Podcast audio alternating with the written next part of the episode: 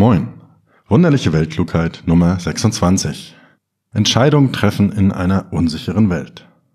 Ja, eigentlich sollte das die große Motivationsfolge werden. Ich wollte mit einem epischen Podcast-Intro-Song starten, der eure vom Weihnachtsessen trägen Körper aus den Sätzen springen lässt. Naja. dann wollte ich ganz energisch motivierend über die guten Neujahrsvorsätze und so reden. Aber dann habe ich mir gedacht, dass mit der energisch motivierenden Art ist nicht so mein Ding. Und spätestens, wenn ich anfangen würde zu reden, die Stimmung und die Motivation des Intro-Songs sind eh wieder weg.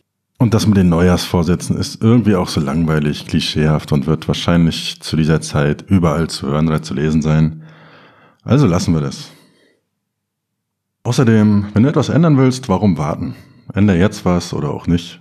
Ich glaube, wer sich von einem Kalenderdatum sagen lassen muss, dass er jetzt gesünder leben will, mehr Sport machen will oder endlich mit dem Rauchen aufhört, der hat ohnehin schlechte Chancen und Studien zeigen das auch.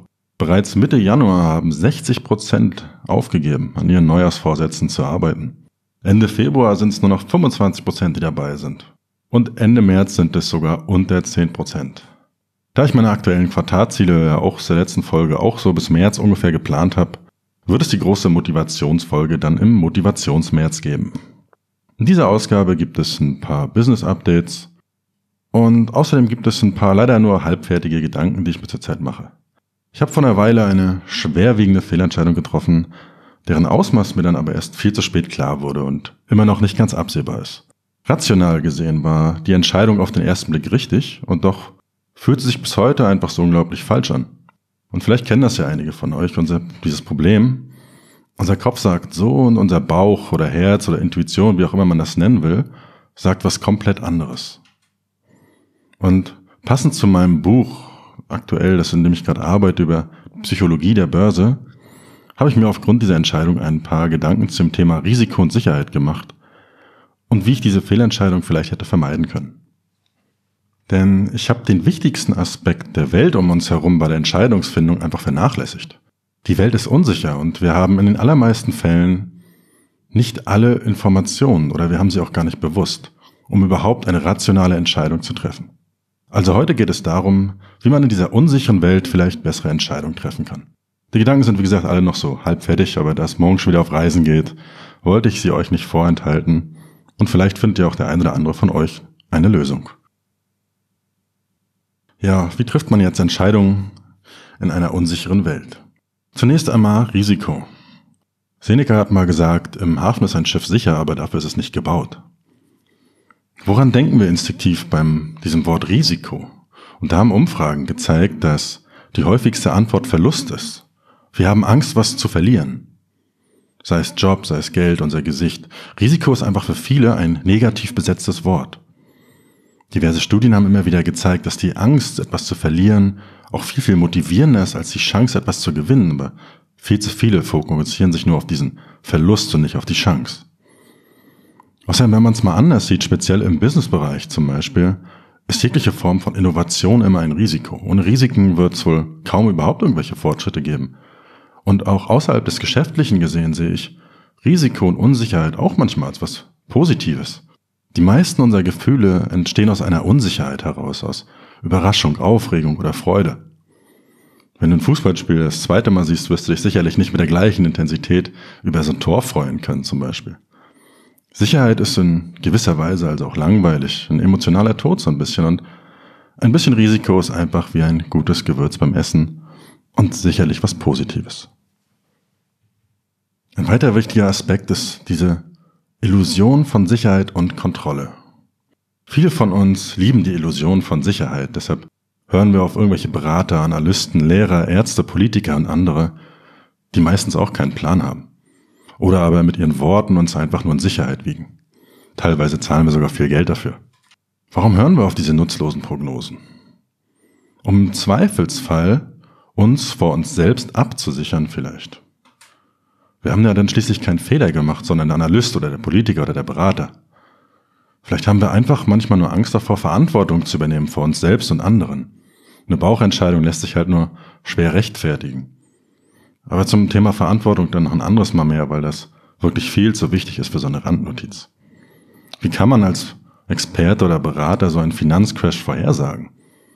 Die einfachste Möglichkeit ist es einfach, jeden einfach, jedes Jahr einen, einen von diesen Finanzcrashs vorherzusagen Und irgendwann steht man dann als der größte Prophet da, weil es endlich eingetroffen ist. Gibt ja einige Kollegen, die das derzeit so machen. Wie sinnvoll solche Vorhersagen sind, muss jeder selber wissen.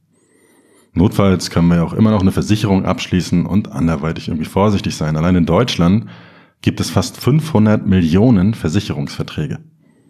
Es gibt jetzt zum Beispiel eine Kälteschutzversicherung, bei der ein großer deutscher Versicherer die gesteigerten Heizkosten teilweise übernimmt. Ja, wir haben Angst vorm Fliegen, setzen uns beruhigt in unser Auto, obwohl die Wahrscheinlichkeit für ein Unglück im Auto fast 1000 Mal höher ist. Planen unser Leben, die Ausbildung, den Job, den perfekten Partner und machen alles richtig. Und dann kommt die Wirtschaftskrise oder irgendwas anderes Unvorhergesehenes und boom, Sicherheit kaputt. Der große Philosoph Mike Tyson hat irgendwann mal so schön gesagt, jeder hat einen Plan, bis er was auf die Fresse bekommt. Ein schönes Beispiel dazu, das ich auch in meinem aktuellen Buch drin stehen habe, ist die Truthahn-Illusion von Nasir Nicholas Taleb. Und die zeigt sehr, sehr schön den Zusammenhang von Sicherheit und fehlenden Informationen in einer unsicheren Welt. In der Geschichte geht es darum, ein Truthahn lebt glücklich in seinem Stall und wird jeden Tag gefüttert. Da kommt jemand zu ihm in den Stall, gibt ihm was zu essen, was für ein Leben, Tag ein, Tag aus aufs Neue. Und mit jedem Tag, den er gefüttert wird, steigt die Gewissheit, dass er auch am nächsten Tag wieder Essen erhält. Und so geht das dann ein ganzes Jahr lang. Und dann, ausgerechnet an dem Tag, an dem er mit der größten Gewissheit wieder zu essen bekommt, wird er geschlachtet. Ja, doof gelaufen für den armen Truthahn, aber er konnte es nicht besser wissen. Ihm fehlte eine, wie sich dann herausgestellt hat, doch irgendwie wichtige Informationen. Und da stellt sich mir die Frage, wie viele Informationen uns in unserem Leben wohl fehlen. Wenn laut dem Butterfly-Effekt der Flügelschlag eines Schmetterlings in Brasilien schon einen Tornado in Texas auslösen kann, welche Millionen von unbekannten Ereignisse haben dann wohl einen Einfluss auf unser Leben? Schmetterlinge sind ja überall da draußen. Und deshalb glaube ich gleich die erste Weisheit, die es für jeden von uns zu akzeptieren gilt, die Welt ist voller Unsicherheiten. Es gibt keine absolute Sicherheit, außer vielleicht in irgendwelchen Marketingversprechungen von irgendwelchen Finanzberatern oder Politikern oder Versicherern. Ich halte absolute Gewissheit in einer unsicheren Welt sogar für gefährlich und schädlich. Menschen, die sich ihrer Sache allzu sicher waren, haben schon viel zu viele Schäden auf dieser Welt angerichtet, egal ob religiöse oder politische Fanatiker. Aber auch auf den einzelnen Menschen betrachtet führt ein zu hohes Sicherheitsbedürfnis oftmals zu Problemen in einer unsicheren Welt. Es engt unsere Sichtweise und unsere Möglichkeiten enorm ein. Es kann uns in einigen Situationen förmlich lähmen. Vor allem, weil die meisten Ängste ohnehin schon irrational sind und auf einer völlig verzerrten Wahrnehmung des Risikos beruhen. Ich fürchte die Kokosnuss, die mir von der Palme auf den Kopf fällt, und fahre aber mit dem Roller ohne Helm über die Insel. Das ist ein typisches Beispiel für dummes Verhalten und eine völlig falsche Risikoeinschätzung oder Risikowahrnehmung. Und die Ursache ist, denke ich, die Illusion von Kontrolle. Also, als ob nicht jemand anderes mich übersehen könnte und einfach über den Haufen fährt. Also man hat keine Kontrolle. Häufig kommt dann das Argument, dass evolutionär betrachtet Angst zu haben in den meisten Fällen nicht schadet. Wer sich einmal zu viel fürchtet, wird wohl trotzdem doch eher überleben als jemand, der ein Risiko zu viel eingeht. Aber heutzutage existieren eigentlich, ja, nur noch wenige Gefahren, die unser Leben alltäglich irgendwie bedrohen. Wir leben wohl in der sichersten Welt, die es bis dato je gab. Und mal zu scheitern, mal einen Fehler zu machen, auch mal Geld zu verlieren oder doof dazustehen, all das sind definitiv keine existenzbedrohenden Risiken. Und trotzdem hält die Angst davor so viele davon ab, etwas zu riskieren. Trotzdem ist dieses Gefühl von Kontrolle, denke ich, sehr wichtig, auch wenn es die gefühlte Sicherheit und absolute Gewissheit überhaupt nicht gibt. Ellen Langer zum Beispiel hat in den 80er Jahren mal Studien dazu gemacht. Und ein Beispiel war zum Beispiel Lotto spielen. Hier hatten die Menschen das Gefühl, ihre Gewinnchancen erhöhen sich, wenn sie die Zahlen selbst auswählen. Aber tun sie nicht. In Experimenten würfelten die Leute stärker, wenn sie eine hohe Zahl würfeln wollten. Aber auch das bringt nichts. Der Zufall lässt sich halt nicht kontrollieren. Diese Kontrollillusion genannte Wahrnehmungsverzerrung soll heute nicht Thema sein, aber passend zu diesen Neujahrsvorsätzen, die ja vielleicht einige von euch doch machen, ist es, glaube ich, ratsam, sich Ziele zu suchen oder Dinge vorzunehmen, die man auch selbst kontrollieren kann. Nicht immer nur äußere Ziele materieller Art oder so, sondern wirklich innere Ziele. Das ist ein guter Ansatz. Na gut, aber zurück zum Risiko und wie wir besser damit umgehen können. Kurz nochmal zusammengefasst. Alles ist unsicher, viele unserer Ängste sind auch irrational und über viele Dinge haben wir einfach keine Kontrolle. Man muss also immer Risiken eingehen. Deshalb ist es ganz wichtig, mit Risiken umgehen zu können. Also kommen wir mal dazu, wie man denn jetzt bessere Entscheidungen vielleicht treffen kann in so einer unsicheren Welt.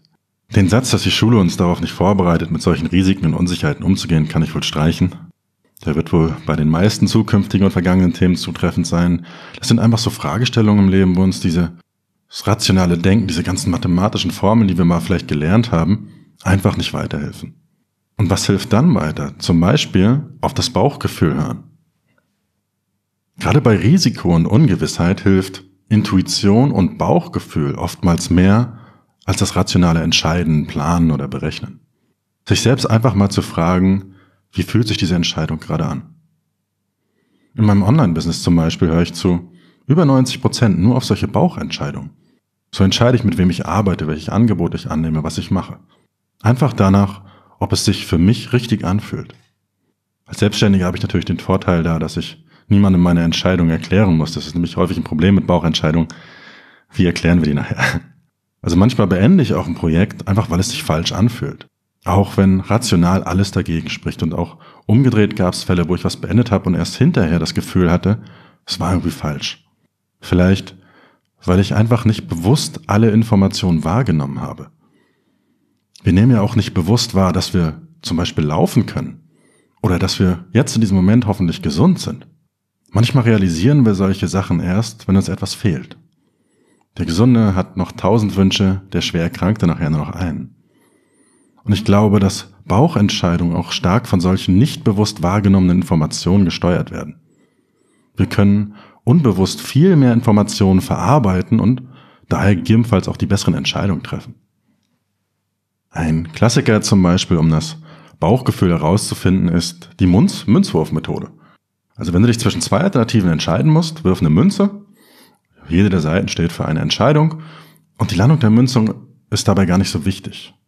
Dein Bauchgefühl wird dir bereits in dem Moment sagen, in dem die Münze in der Luft ist, was du tun solltest. Also, gerade in einer unsicheren Welt sollten wir einfach mal mehr auf unser Herz oder Bauchgefühl hören. Eine weitere Möglichkeit für Entscheidungen ist es, sie zu vereinfachen. Und zwar nach dem Prinzip, gut genug reicht.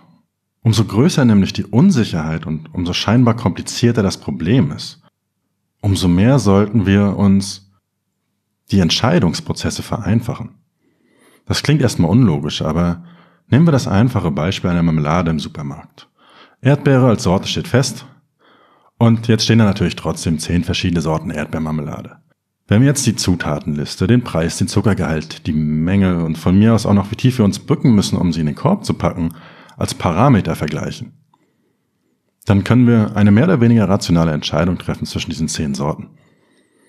Wenn jetzt aber die Etiketten abwehren und alle gleich teuer oder gleich groß sind und dann noch in einer Reihe stehen, dann fehlen uns einfach sämtliche Informationen für eine rationale Entscheidung. Egal wie viel wir jetzt grübeln, die Entscheidung wird nicht besser.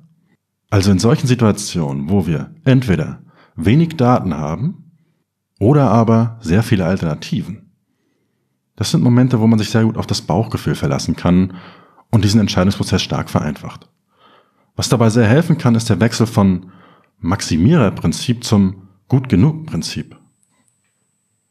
Beim Maximumprinzip geht es darum, den, das beste Ergebnis zu erzielen. Also wir wägen alle Möglichkeiten ab, um diese beste Entscheidung zu treffen. Das funktioniert aber oftmals in der realen Welt nicht, weil uns einfach Informationen führen, fehlen und deshalb führt es nicht zwangsläufig zu besseren Entscheidungen. Maximierer verschwenden viel Zeit und machen sich unnötig Sorgen. Deshalb ist es oftmals besser, dieses gut genug Prinzip, nenne ich es mal, zu nehmen. Du hast Bock auf Erdbeermarmelade, sieht rot aus, sind Erdbeeren drin, alles gut, das reicht. Die anderen Alternativen gar nicht erst ansehen. Das ist übrigens auch ein sehr guter Tipp, um allgemein zufriedener im Leben zu sein. Unser Umfeld überflutet uns häufig mit unzähligen Möglichkeiten. Nimm das, was gut genug ist und sei damit zufrieden. Ich glaube, das ist eine ganz, ganz kritische Fähigkeit, die jeder von uns in der heutigen Zeit dringend lernen muss. Zufrieden zu sein mit einer Wahl, auch wenn es vielleicht irgendwo da draußen auch noch eine bessere geben könnte. Und hier auch wieder der Bogen zum Risiko. Was ist wohl das größere Risiko? Dass die Erdbeermarmelade ein paar Stückchen zu wenig enthält oder 10 Cent zu teuer ist? Oder aber, dass wir uns die nächsten vier Wochen lang jeden Morgen am Frühstückstisch besorgten Blickes die Marmelade aufs Brötchen schmieren und rastend ruhelos fragen, ob ausgerechnet diese Erdbeermarmelade die perfekte ist. Ja, dieses sicherlich ein bisschen übertriebenes Szenario, welche Marmelade hält schon vier Wochen. Der besorgte Blick am Frühstückstisch führt uns aber gleich zum nächsten Tipp, wie man bessere Entscheidungen treffen kann. Und zwar Heuristiken und einfache Regeln. Heuristik ist die Kunst, mit begrenztem Wissen in einer unsicheren Welt in kurzer Zeit zu einer praktikablen Lösung zu kommen. Nicht zu der besten Lösung, aber zu einer, die funktioniert. Und meist geschieht das über ganz einfache Regeln. Und unser Unterbewusstsein arbeitet da nicht anders. Damit wir nicht nur Marmelade, sondern auch so ein bisschen Business drin haben, mal ein Beispiel aus dem Bereich. Viele Leute scheuen sich ja davor, zum Beispiel ein Online-Business zu starten. Aus Angst vor den Risiken, Fehlern und dieser gefühlten Unsicherheit. Eine Festanstellung zum Beispiel, die man aber auch nebenbei machen kann, vermittelt die Illusion der Sicherheit. Aber ein bekannter Chef mehrerer Mitarbeiter hat dazu mal den schönen Satz gesagt, wenn ich morgen einfach keinen Bock mehr habe auf meine Firma und die Firma schließe, dann ist es auch vorbei mit der Sicherheit. Wenn du jetzt zum Beispiel in einem Job gefangen bist, auf den du keinen Bock hast, besteht sicher das Risiko, nichts Neues zu finden, wenn du kündigst. Aber je nach Ausbildung und Motivation ist dieses Risiko relativ gering. In Deutschland wirst du außerdem nicht verhungern müssen. Es ist also auf keinen Fall ein existenzbedrohendes Risiko. Mit 100%iger Sicherheit aber wirst du, wenn du dieses Risiko nicht eingehst, die nächsten Jahre weiter in einem Job verbringen, auf den du keine Lust hast. Also, wenn du zum Beispiel jetzt mal an so einem Punkt bist, kann eine ganz einfache Regel helfen. Nimm die Entscheidung, die das schlimmste Ergebnis vermeidet. Und was ist schlimmer? Ein Jahr Auszeit, Arbeitslosengeld und die Chance auf einen neuen, viel besseren Job? Oder aber für die nächsten Jahre diesen gehassten Job weiterzumachen? Eine einfache Regel, aber die führt hier vermutlich zu dem besseren Ergebnis. Also besser als jetzt jahrelanges Grübeln und Zögern, weil wir sowieso nicht alle Parameter kennen können. Man kann zwar versuchen, einige Sachen zu planen, aber die Gewissheit gibt es einfach nicht. Und wer alles ertragen kann, der kann auch alles wagen. Eine andere Entscheidungsheuristik kann zum Beispiel sein, wie lange die Entscheidung sich auf dein Leben auswirkt. Und genau so lange nimmst du dir dann Zeit für die Entscheidung. Das Essen im Restaurant zum Beispiel, wenn es nicht gerade der ungünstig zubereitete Kugelfisch war, wird dich maximal eine Stunde belasten, wenn es ungünstig ist. Im schlimmsten Fall gibt's noch eine Rückrunde auf Klo, aber das ist auch keine stundenlange Überlegung wert. Und das gleiche gilt für so viele Dinge in unserem Alltag, über die wir uns einfach unnötig den Kopf zerbrechen. Eine weitere Heuristik zum Beispiel, nimm den wichtigsten Grund. Du weißt nicht, ob du abends auf die Party gehen sollst Du willst neue Leute kennenlernen, mal wieder was trinken, ein bisschen rauskommen, hast Lust zu tanzen.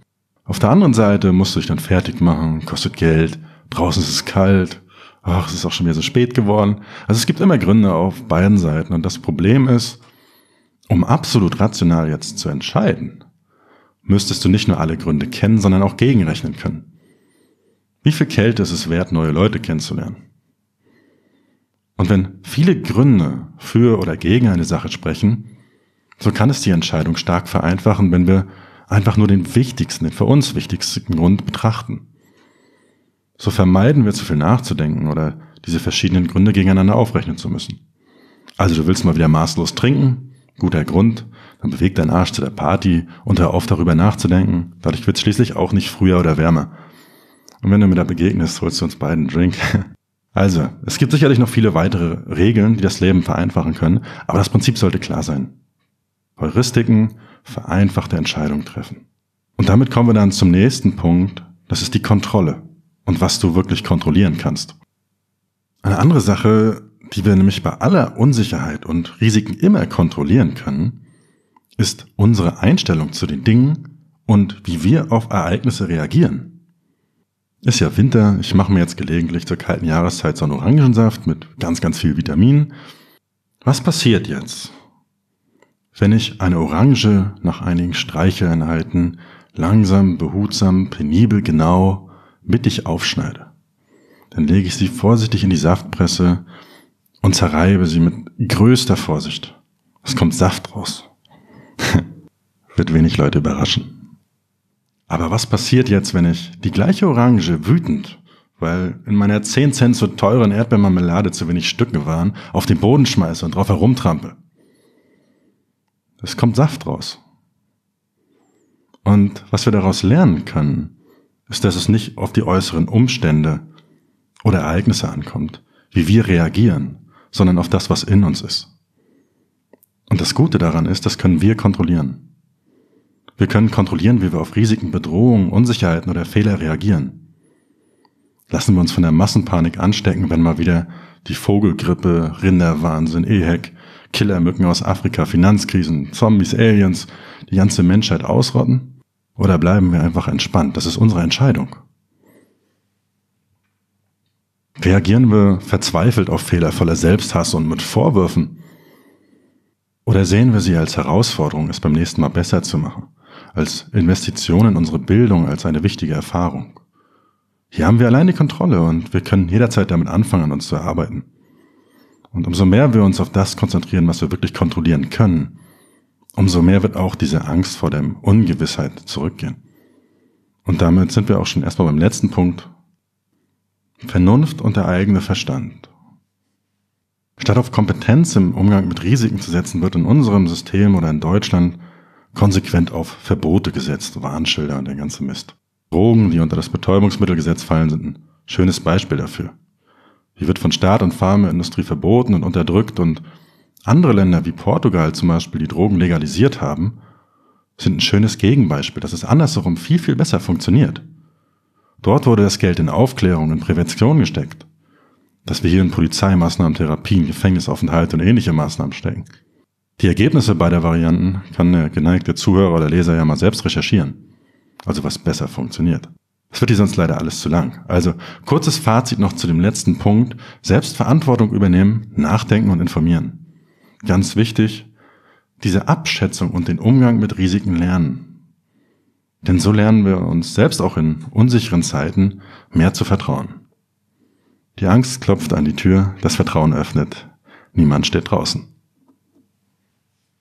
Gut, das war's soweit zu den Risiken. Kommen wir mal dazu, was im Online-Business so passiert ist.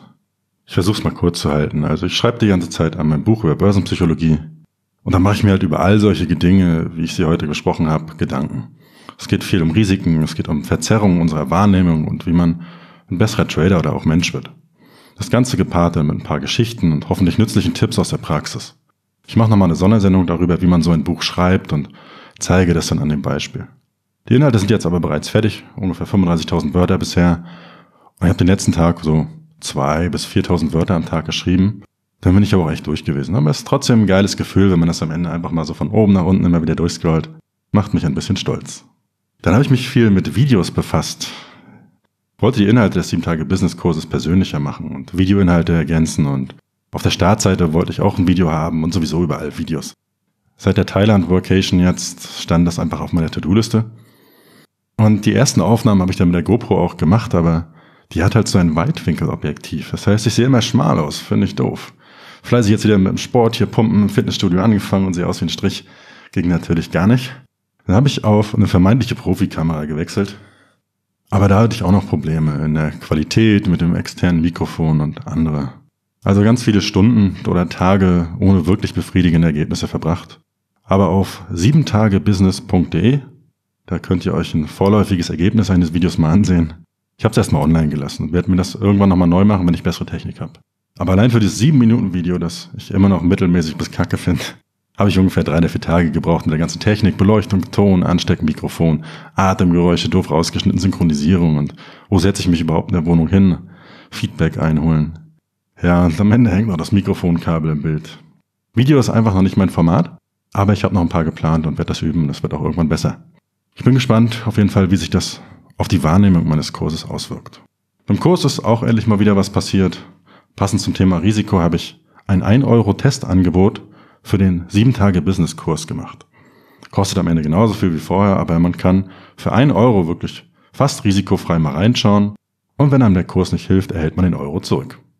Also wer sich den Kurs mal ansehen will, kann jetzt auf 7tagebusiness.de sich das Ganze einfach mal angucken. Den Vorteil, den ich darin sehe, ist, dass das Gefühl der Risiko einfach erstmal viel geringer ist. Ein Euro kann jeder riskieren. Ich habe so aber die Möglichkeit, mit den Teilnehmern zu sprechen, Feedback zu sammeln und mich auszutauschen. Es gibt auch noch ein paar neue Werbekampagnen, die Möglichkeit der Ratenzahlung und ein paar neue Inhalte. Aktuell geht es wieder um Facebook-Marketing und Retargeting und im neuen Jahr lade ich das dann hoffentlich alles hoch. Ich werde weiter daran arbeiten, dass es der beste Online-Kurs zum Thema Online-Business starten und Online-Geld verdienen wird. Das war's dann noch soweit zum Thema Business. Wunderlicher Tipp der Woche noch. Passend zum obigen Thema gibt es heute als Tipp das Buch Bauchentscheidung von Gerd Gigerenzer. Findet ihr auf Amazon oder in den Shownotes verlinkt. Und eine kleine Motivationsrede von Arnold Schwarzenegger findet ihr auch in den Shownotes oder in der E-Mail-Variante. Ja, und damit sind wir am Schluss endlich angekommen. Die längste Sendung hier bisher. Ich hätte sicherlich noch ewig ausholen können, aber zum Schluss nur noch ein einziger Gedanke. Das Wort Entscheidung enthält ja bereits den Hinweis auf die Scheidung, die Trennung von einer Möglichkeit. Letzten Endes werden wir wohl nie erfahren können, was richtig oder falsch war oder was passiert wäre, wenn wir uns anders entschieden hätten. Und vielleicht ist dieser Gedanke hilfreich, um einfach mit möglichen Fehlentscheidungen oder der Angst davor abzuschließen. Außerdem ist letzten Endes jede Entscheidung wohl besser als keine. Diese Unentschlossenheit ist immer viel, viel belastender. Dann lieber mal beherzt eine Scheißentscheidung treffen und mit den Folgen leben. In dem Sinne wünsche ich euch möglichst gute Entscheidungen, ein bisschen Risikofreude, denn das größte Risiko ist es nicht zu riskieren. Bis bald. Vielleicht bis bald, vielleicht auch nicht. Wer weiß das schon.